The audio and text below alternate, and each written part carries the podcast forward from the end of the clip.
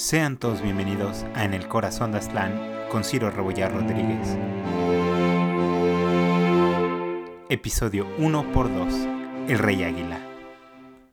Antes de comenzar con el episodio, quiero externar mi profundo agradecimiento por la gran respuesta que he recibido de este proyecto y espero que puedan continuar escuchándome y apoyándome dándole me gusta a la página de Facebook, suscribiéndose al canal de YouTube, siguiendo el canal de Spotify y activando la campanita para recibir notificación de los nuevos episodios cada dos semanas. Y sin más preámbulos, comenzamos.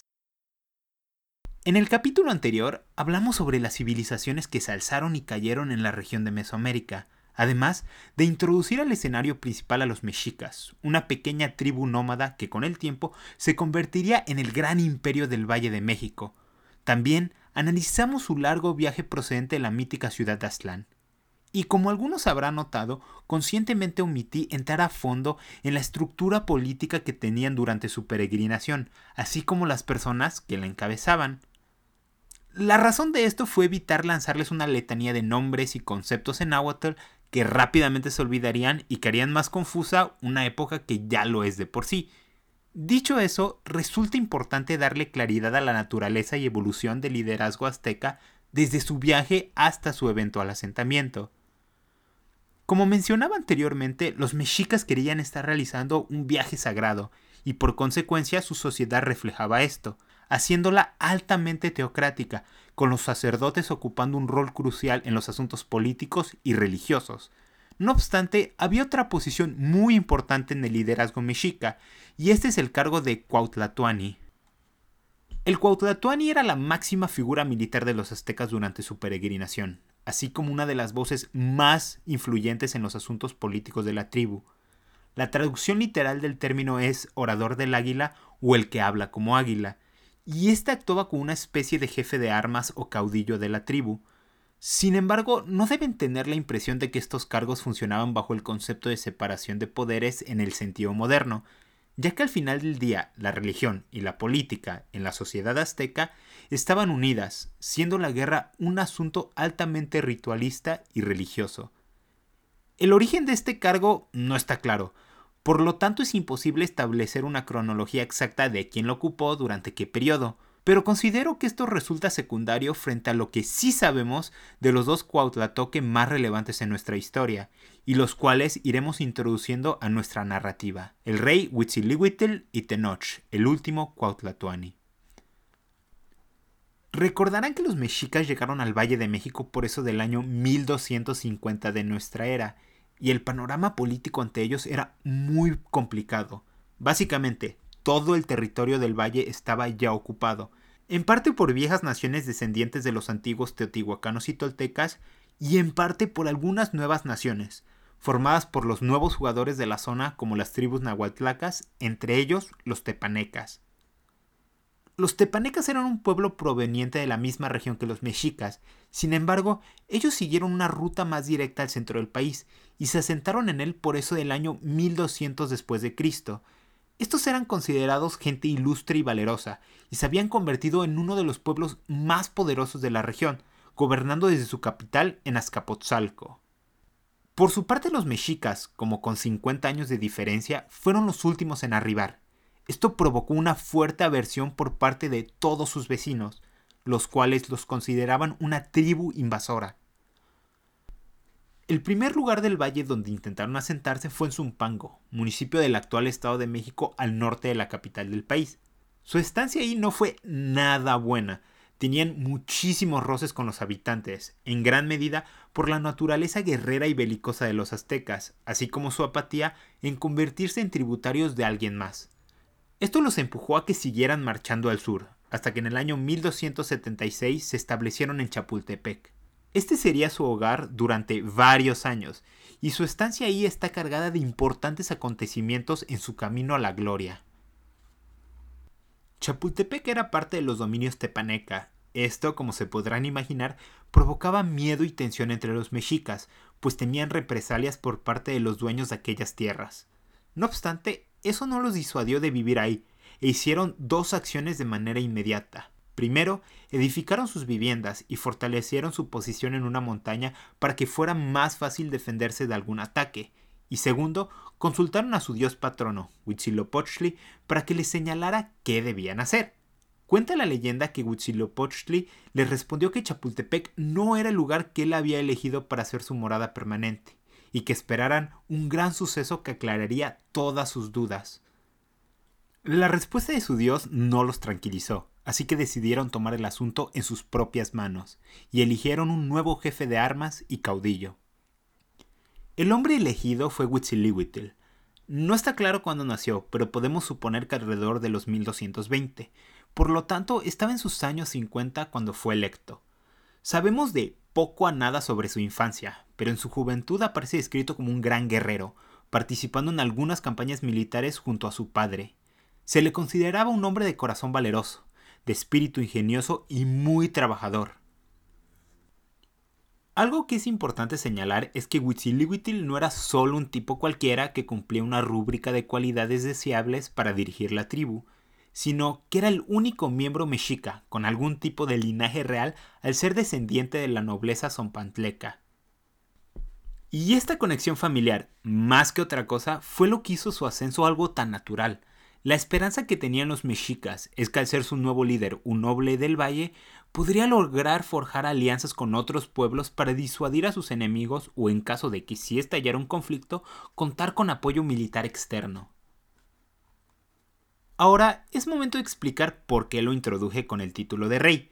Oficialmente, por así decirlo, su título seguía siendo el de Cuautlatoani, y dentro de la cronología establecida es considerado el séptimo u octavo de estos, dependiendo la fuente que consultes.